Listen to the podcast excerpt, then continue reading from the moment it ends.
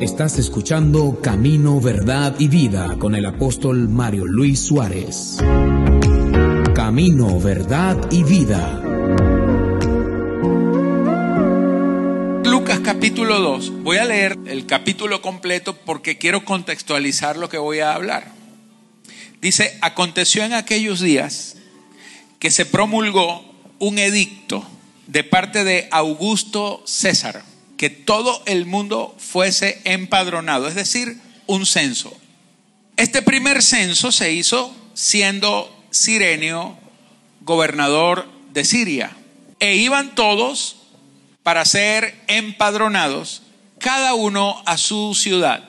Y José subió de Galilea, de la ciudad de Nazaret, a Judea, a la ciudad de David, que se llama Belén, por cuanto era de la casa y familia de David. Y entonces él sube a Jerusalén para ser empadronado con María, su mujer, desposada con él, la cual estaba encinta, embarazada.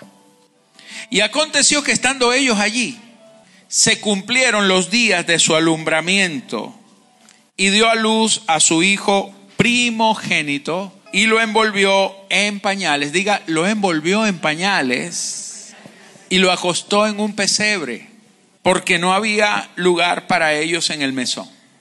Ahora bien, vamos al verso 8. Había pastores en la misma región que velaban y guardaban las vigilias de la noche sobre su rebaño.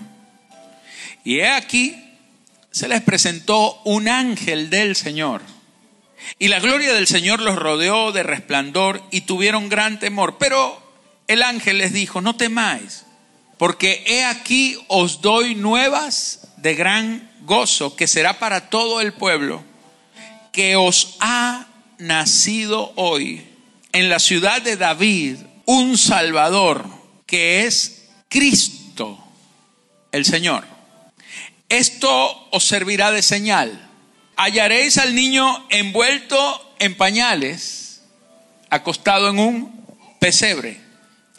Y repentinamente apareció con el ángel una multitud de las huestes celestiales que alababan a Dios y decían, gloria a Dios en las alturas y en la tierra paz, buena voluntad para con los hombres.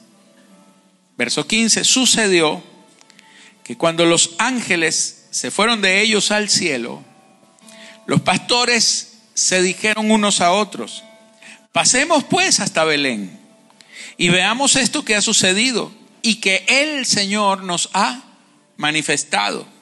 Vinieron pues apresuradamente y hallaron a María, a José y al niño acostado en el pesebre. Y al verlo, dieron a conocer lo que se les había dicho acerca del niño. Y todos los que oyeron se maravillaron de lo que los pastores decían. Pero María guardaba todas estas cosas meditándolas en su corazón. Y volvieron los pastores glorificando y alabando a Dios por todas las cosas que habían oído y visto, como se les había dicho. ¿Sabe, amados? Esta es la primera manifestación de Cristo. Cristo había sido anunciado. Y ese día, ese día, el Cristo anunciado dejó de ser el Cristo anunciado y se convierte en el Cristo encarnado. Pero realmente la primera manifestación de Cristo es la que reciben los pastores de aquella región. Estos pastores estaban en el campo. ¿Qué hacían estos pastores en el campo? Porque si usted ve, la escritura dice, había pastores en la misma región que velaban y guardaban las vigilias de la noche sobre su rebaño. O sea, ellos dormían en el campo con las ovejas. Y es que estos pastores, usted tiene que entender quiénes eran. Eran los pastores, escúcheme, eran los pastores que estaban criando y cuidando las ovejas que se utilizaban durante la fiesta de la Pascua para celebrar la Pascua, un cordero por familia. O sea, estos pastores, durante toda su vida, ellos eran los que cuidaban las ovejas, las mantenían, las cuidaban muy bien porque el cordero de Pascua tenía que ser un cordero puro, sin defecto, sin mancha. Eran corderos preservados, guardados y cuidados para ese momento. Entonces, desde la primavera hasta el otoño, en donde reverdecen los campos, como David cuando decía, Jehová es mi pastor y nada me faltará, en lugares de delicados pastos me hará descansar, junto a aguas de reposo me pastoreará y confortará mi alma. Él era un pastor de ovejas en Belén. Él era uno de ellos. Solo que él cuidaba las ovejas de su padre. Por eso es tipo de Cristo, porque yo soy el buen pastor, dice el Señor. Y está cuidando las ovejas del Padre. ¿Dónde están las ovejas del Padre? Aleluya. Pero entonces, esta es la razón por la cual los pastores estaban en el campo y por lo cual se presume que no era invierno, porque nadie va a aguantar una vigilia en la noche en pleno invierno. Las ovejas se mueren, ¿me entiendes? Entonces, era el único tiempo en el cual las ovejas podían comer de los pastos que nacían en aquel lugar desértico. Por eso ellos, para no trasladar las ovejas día en la mañana y después en la tarde otra vez, la ovejita se maltrataba, ellos se iban y muchos de ellos hacían tiendas donde iban con sus hijos y a veces con sus esposas, porque eran tres meses que duraban allí. Y se turnaban para cuidar a las ovejas porque estaban a campo abierto y guardaban las vigilias de la noche. Y en esas vigilias de la noche ellos permanecían despiertos, pendientes de que no le sucediera nada, de que alguna fiera cuidando las ovejas. Entonces, lo interesante es que ellos, la mayoría de estos pastores, eran la gente más pobre y la más sencilla del pueblo, pero eran entendidos y ellos sabían el significado del cordero, sin defecto. Y ellos estaban esperando al Mesías. Era gente que esperaba al Mesías. Y en esos días había un sentimiento provocado por el Espíritu Santo en la nación había una expectativa divina de que el Mesías estaba próximo por venir, tal y cual como nosotros la tenemos ahora. Nosotros no sabemos el día ni la hora, pero cuando tú miras las señales de lo que está sucediendo, la ciencia se aumentará, el pecado se multiplicará y todas las cosas proféticamente ya están dadas. Y hay una expectativa todos los días, mi esposa, mis hijas, todos en mi casa, nosotros estamos a la expectativa. No estamos viviendo ajenos a la realidad de Dios de que en algún momento el Señor puede venir. Estamos expectantes. Pero había una expectativa en estos pastores. Y yo quiero hablarte de lo primero. Es que Dios se manifiesta en familias como la de estos pastores que tienen una expectativa del Señor. Ellos todos los días hablaban de los corderos, hablaban de la Pascua. Ellos todos los días estaban cuidando los corderos porque sabían para qué eran. Los cuidaban con su vida porque sabía lo que estaba sucediendo. Ellos estaban en una atmósfera expectante, Por eso guardaban las vigilias de la noche. Pero lo hacían porque detrás del trabajo de ellos, ellos lo estaban haciendo por causa del reino de Dios. Y entonces yo me hice esta pregunta, nosotros tenemos una expectativa como familias. Yo sé que hoy usted está aquí, aleluya, levanta las manos y dice gloria a Dios, pero dentro de tu casa, salgámonos de acá, de este lugar, y vayámonos al centro de mi casa, a mi hogar. ¿Qué se habla en la casa? ¿Se habla del reino? ¿Se habla de Cristo? ¿Has tenido tú una conversación con tu esposa, con tus hijos? ¿Hablas del Señor? ¿Hablas de Cristo? ¿O estás hablando del trabajo, de la empresa, de la deuda, que no hay plata, que se fue el agua, que la luz, que no sé qué más? ¿Cuál es tu conversación? Porque lo primero que Dios hace es manifestarse sobre hogares que tienen una expectación divina. Y a los primeros que se le anunció, a los primeros a quienes se les reveló el Cristo que acababa de ser encarnado, no fue al rey Herodes. Herodes se enteró dos años después. Primero se enteraron unos magos de Babilonia, antes que el mismo Herodes. Y mira esto, a los primeros que el Señor se le manifestó eran a los que tenían hambre de Él. La Navidad es que Cristo nace, porque Navidad significa eso, nacer, nacimiento. Es que Cristo nace y se desarrolla en familias que lo esperan a Él. Amén.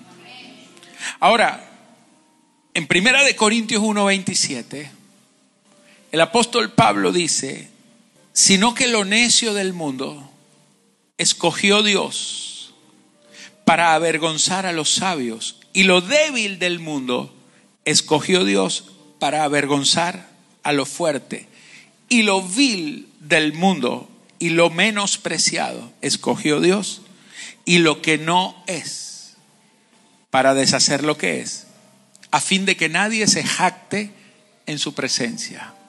Mira las cinco categorías, en una de estas estás tú. Hay cinco categorías de los don nadie para este mundo. Lo necio del mundo. Usted puede estar en la categoría de lo necio del mundo. Ahora, lo necio del mundo no está hablando de los necios del mundo. Está hablando de lo necio del mundo, lo que el mundo considera necio. Y eso es bueno estar en esa categoría. De que cuando el mundo te ve, el mundo te desprecie. Y usted dirá, ¿cómo así, apóstol? Si yo más bien quiero ser tomado en cuenta. Amado, escúchame. Si el mundo te está aborreciendo, eso es un plus, eso es una gran ventaja. Es una gran ventaja. Porque hay algo en ti que al mundo no le interesa. Hay algo en ti que el mundo no valora. Y es Cristo en ti. Por eso cuando Cristo está en ti, el mundo te va a llevar necio. Tremendo. La segunda categoría aquí dice lo necio del mundo, lo débil del mundo. Si el mundo te considera débil, ah, ese es un pobretón, ese no tiene plata, ese no es nada. Lo débil.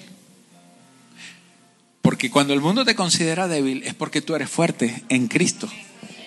Amén. Porque toda tu fuerza está en el Señor.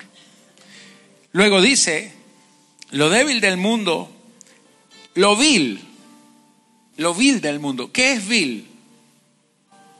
Algo malo. Y cuando el mundo dice que algo es malo, es porque realmente es bueno. Amén. Porque lo que Dios dice que es malo es lo que está en el mundo. Pero si el mundo dice que algo es malo, es porque hay algo bueno en ti y es Cristo. y luego dice, lo menospreciado. Diga conmigo, menos preciado el mundo no es capaz de pagar nada por ti. Mira, el jefe por esa empresa en la que te estás desgastando no es capaz de pagar nada por ti. Te paga una miseria por parte de tu vida invertida. Tú le trabajas 8, 10, 12 horas a un impío. Ahora, si yo le dijera a usted, eh, ¿por cuánto me venderías la tercera parte de tu vida? Vamos a suponer, vamos a hacer un negocio. Dame la tercera parte de tu vida, te quedas tú con dos partes. Dame la tercera parte y yo te pago por eso. ¿Por cuánto me la vendería? ¿Aló? ¿Cuántas horas tiene un día? Divida 24 entre 3. Son 8 horas laborables de su vida que usted se las está invirtiendo a una empresa, a alguien. Y ese alguien que no es el Señor, te está pagando por 8 horas de tu vida que tú se la estás vendiendo. Piensa en eso. Entonces no estoy tan loco lo que le estoy diciendo. ¿Cuánto vale la tercera parte de tu vida? ¿100 dólares? No vale la pena invertirla allí. Porque cuando Cristo está en ti, es porque tú no eres menospreciado, tú lo vales todo. Vales tanto para Él que Él dio toda su vida para pagar la tuya.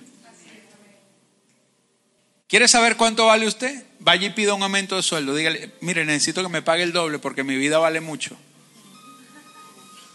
Cuando tú te das cuenta de que eres menos preciado por el mundo, es cuando tú te das cuenta de que eres muy preciado para el Señor. Eso depende de cómo tú valoras tu vida. ¿A quién le paga mejor? ¿Al mundo o al Señor? Pero ¿sabe lo que es disfrutar la Navidad? Vivir la Navidad. Es vivir la vida de Cristo en ti.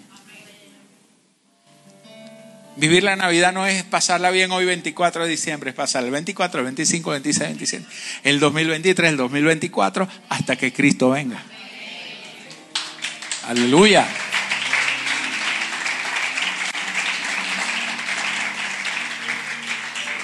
Y la última categoría, lo que no es. Lo que no es. Todo lo que este mundo dice que tú no eres. Tú no sirves. Es lo contrario. Sirves. Tú eres una basura. Hay un tesoro dentro de ti. Aleluya. Dios escogió entonces a lo necio, lo vil, lo menospreciado, lo que no es en este mundo para convertirlo en lo que es. Eres un hijo de Dios porque Cristo ha nacido dentro de ti. Dale ese aplauso al rey.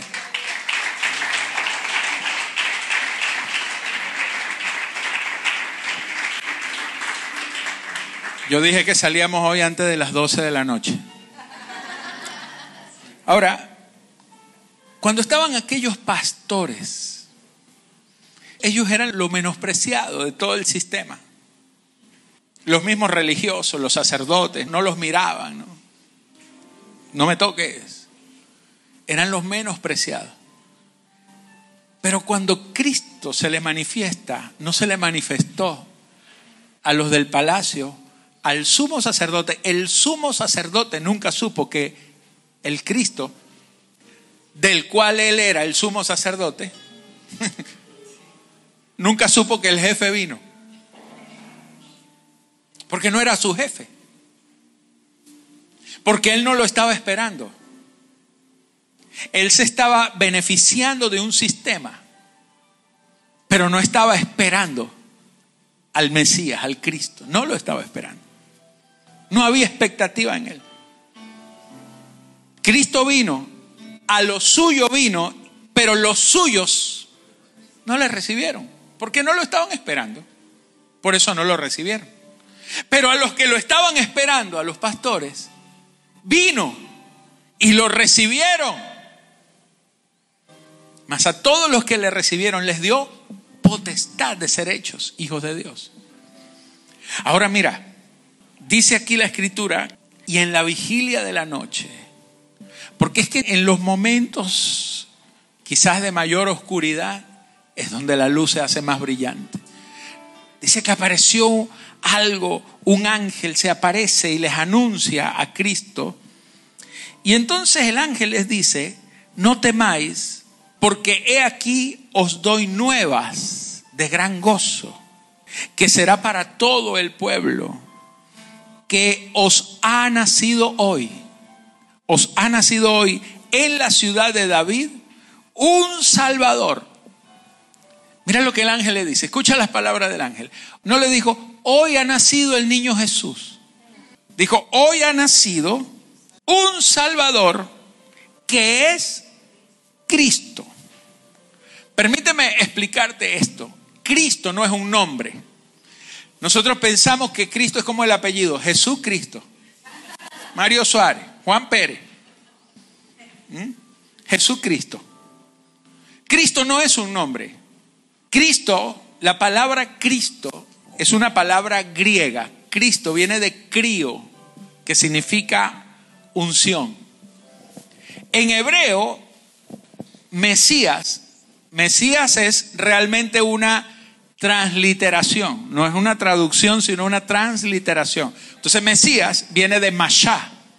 Y Mashá significa exactamente lo mismo que significa Cristo, ungido.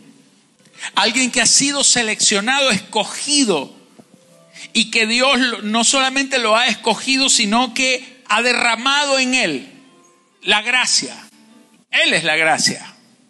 Entonces, ellos entendían, cuando le dijo, ha nacido el Cristo, wow, no se fueron a otro pensamiento, sino que ellos entendieron que el ángel estaba diciendo lo que ustedes habían estado esperando. El ungido acaba de nacer. Entonces, les dice, esto les servirá de señal. Hallaréis al niño envuelto en pañales, acostado en un pesebre. Ahora, ¿qué hizo María sin saber?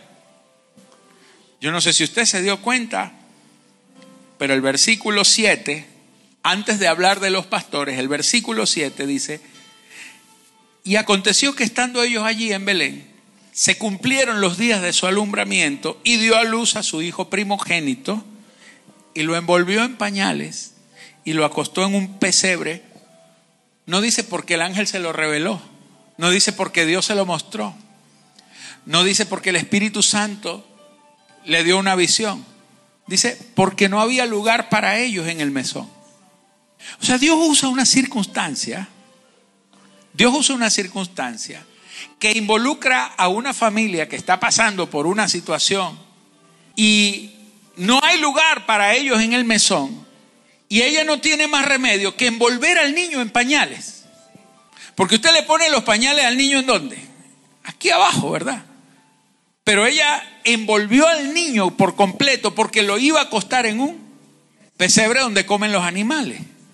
Entonces lo tiene que proteger y ella lo envuelve en pañales, lo acuesta en el pesebre y ella está diciendo, Señor, no entiendo si el ángel vino y me dijo que él era el Hijo de Dios y, yo no he estado con ningún hombre, yo sé que ese es el Hijo de Dios y que Él es el Rey de Reyes y que Él salvará al mundo, pero no, ¿cómo es eso que no?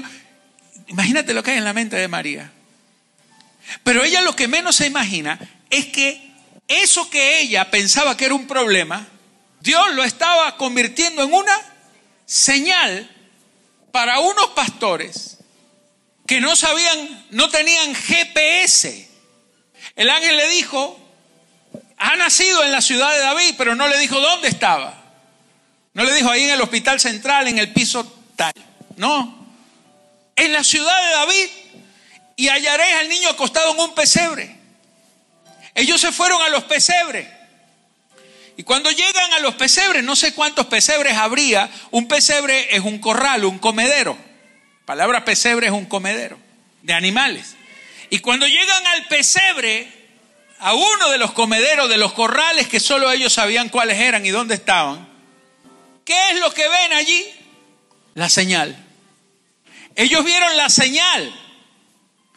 Porque el niño envuelto en pañales era la señal. Ellos no adoraron al niño Porque ellos entendían claramente que el niño era la señal, pero el Cristo era la vida que estaba en el niño. Uh. Ahora mira esto.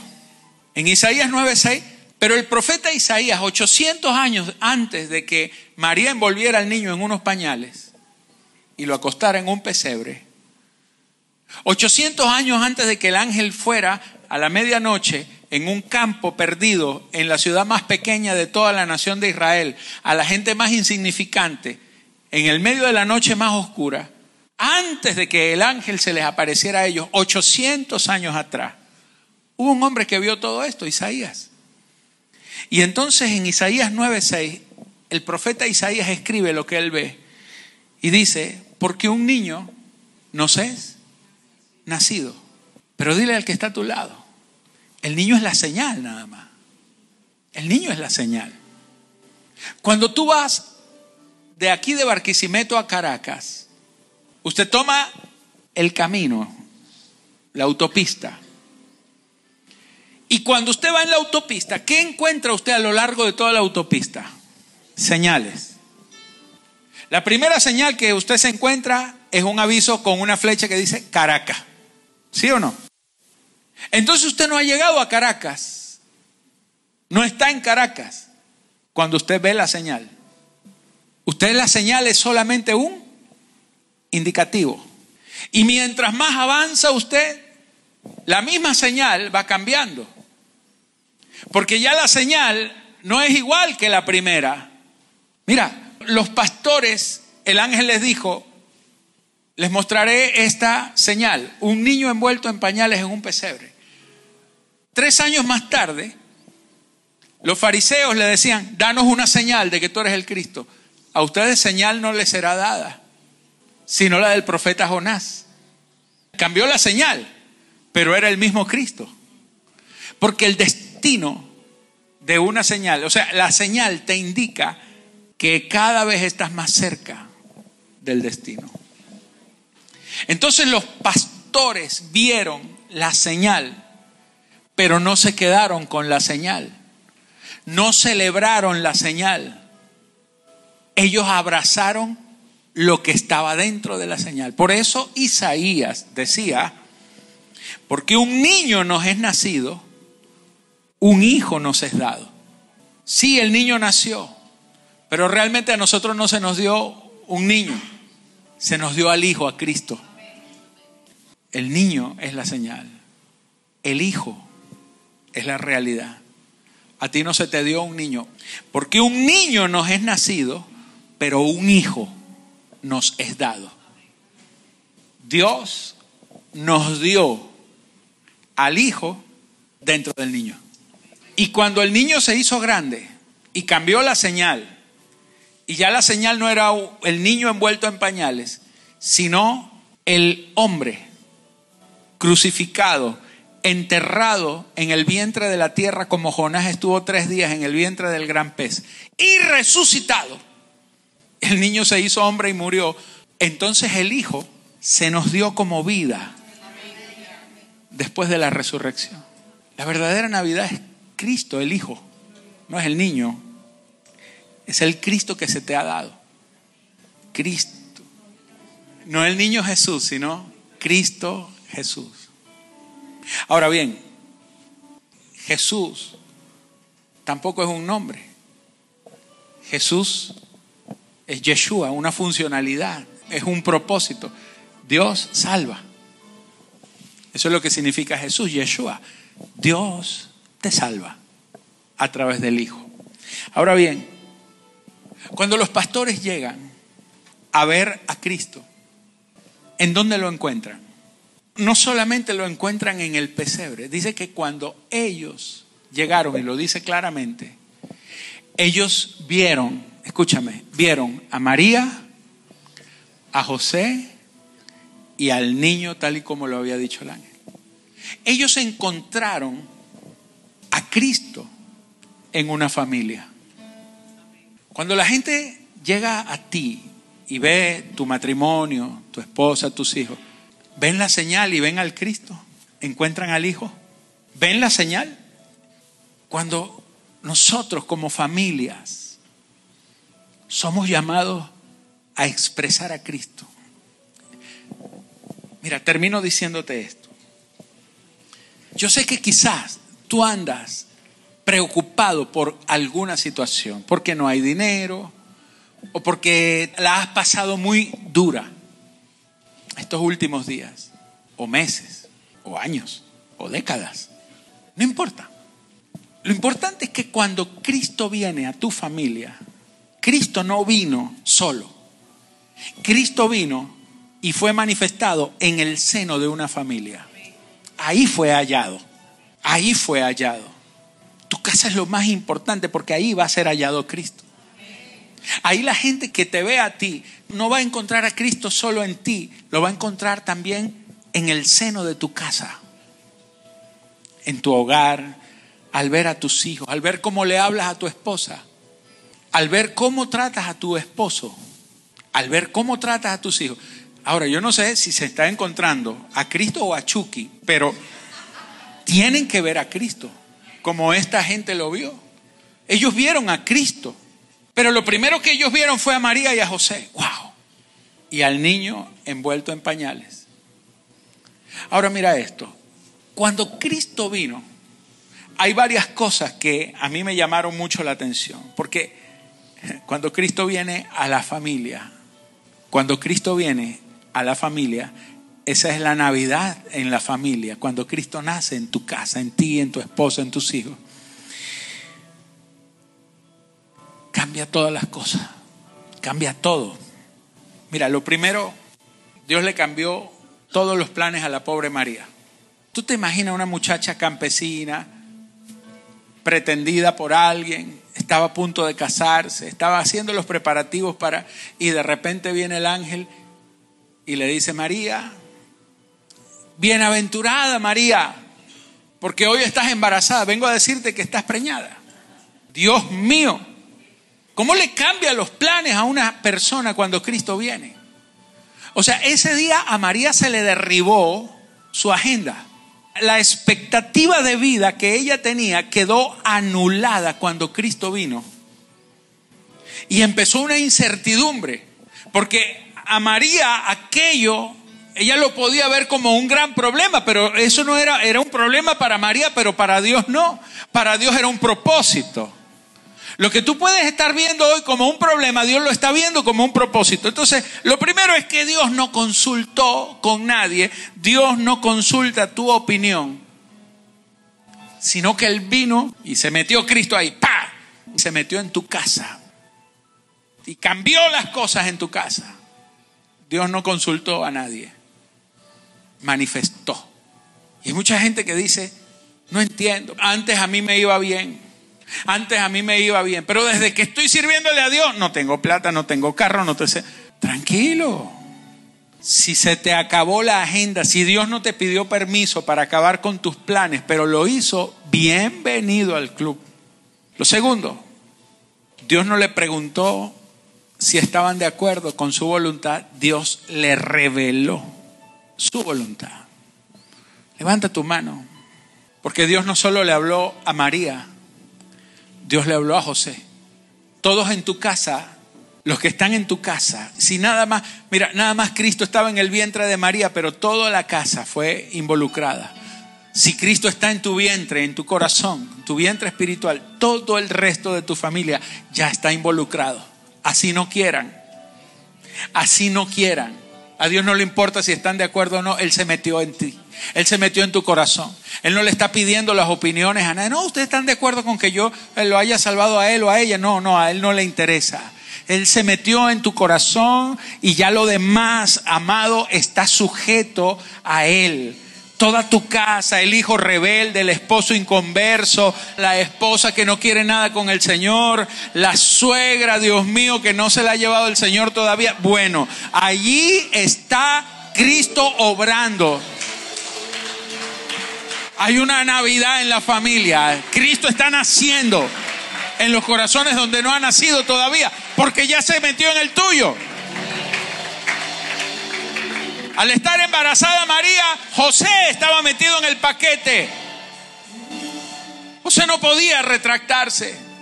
José fue obligado José se quería divorciar en secreto para no difamarla, pero aún con las buenas intenciones que José tenía, Dios no lo dejó.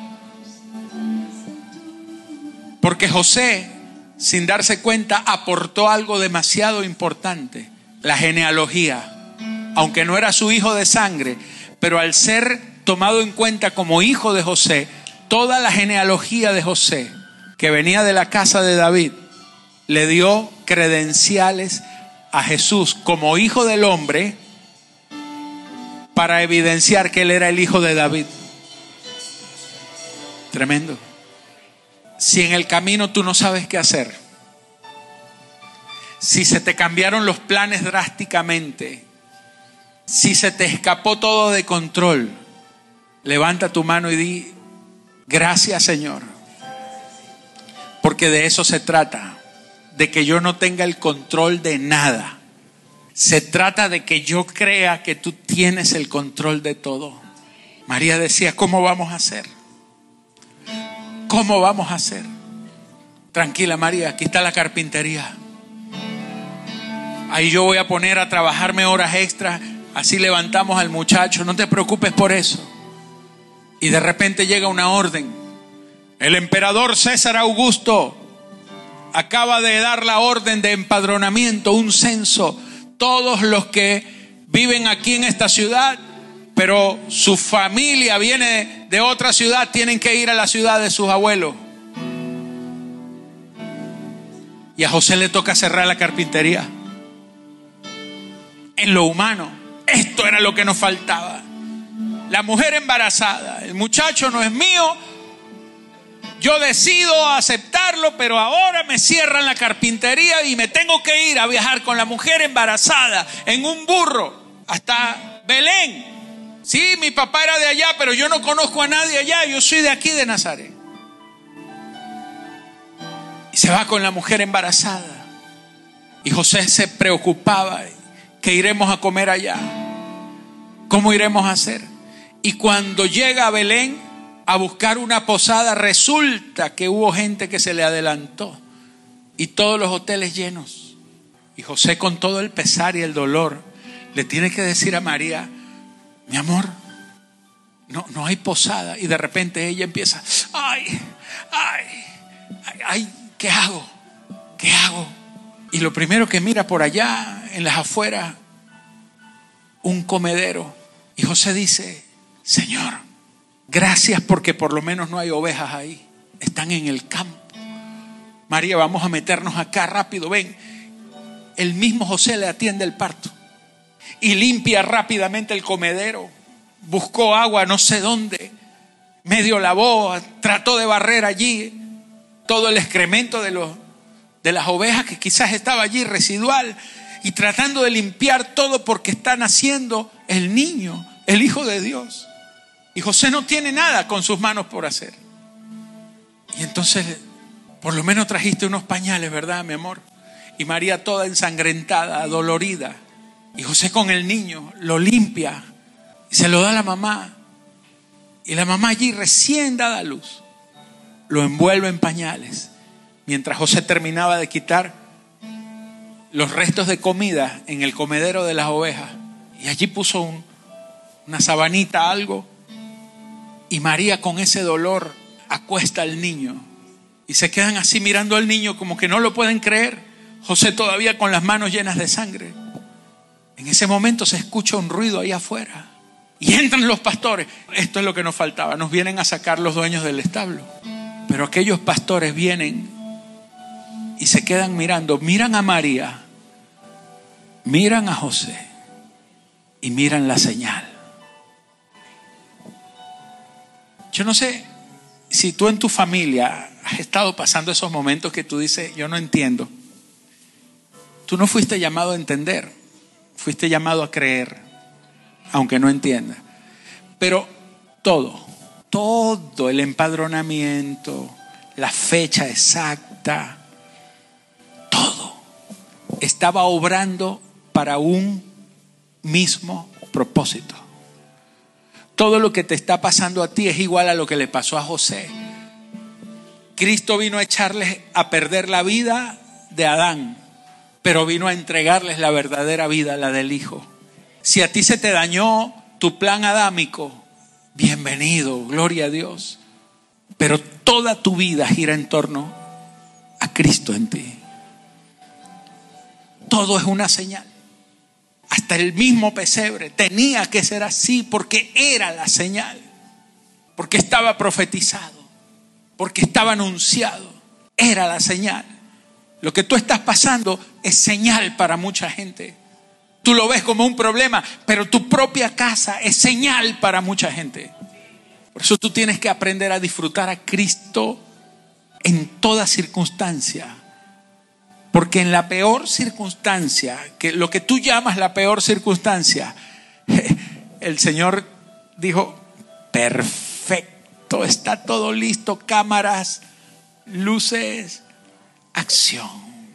Todo el escenario, el pesebre, el detalle del pañal, el detalle de estar acostado justo en el momento en que María lo acuesta y entran los pastores. Toda tu vida está sincronizada a Cristo, a un propósito. José seguro tenía unos ahorritos. No sé dónde más vivieron, pero el mismo día que el ángel aparece, la misma noche, están unos magos por allá, en Babilonia, que tenían unos cuantos cientos de años esperando que apareciera una estrella diferente. Porque el profeta Daniel, el profeta Daniel, ¿usted se acuerda de Daniel? Cuando deportaron a todos, agarraron a un muchachito llamado Daniel.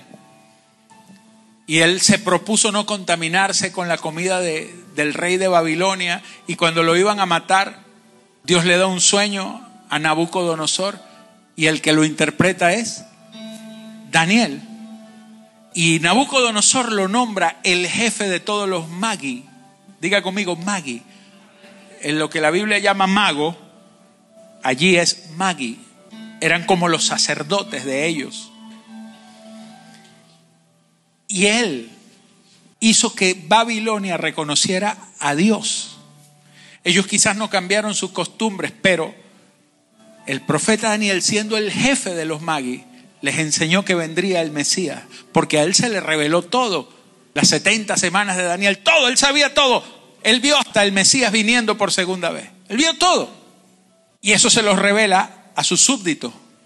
Y ellos forman, dice la tradición, que se conforma un grupo de hombres que generación tras generación guardaban tesoros y esperaban las señales de las estrellas hasta que esa noche vieron la estrella. Y estos brujos dijeron, esa es la estrella que el profeta Daniel nos enseñó, nuestros antepasados. Sigamos la estrella porque acaba de nacer el Salvador, el Rey del mundo. Y fueron a adorarle. Aproximadamente casi dos años para llegar. Y cuando José estaba sin nada, de repente vienen los magos con tesoros, con oro, con incienso, con mirra. Porque ya todo estaba resuelto.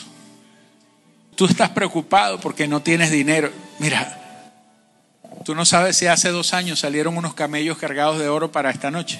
María no lo sabía y le llegaron. Le llegó el delivery. Levanta tu mano y diga conmigo, hay un delivery del cielo. Que ya salió. antes de que el problema viniera, el delivery ya había salido. Tú no tienes realmente ningún problema. Al contrario, tú tienes la solución de todas las cosas. Yo le dije que le iba a comentar lo que significaba admirable consejero. La palabra consejero en hebreo dice, y será llamado admirable consejero. ¿Sabe qué significa consejero? El que tiene todo resuelto. Diga conmigo, el que tiene todo resuelto está en mí, está en mi familia, está en mi casa, es mi vida. Todo está resuelto. Dale un aplauso al rey. Y póngase de pie, por favor, póngase de pie. Contáctanos a través de nuestra página web www.cddministerio.com. Camino, verdad y vida.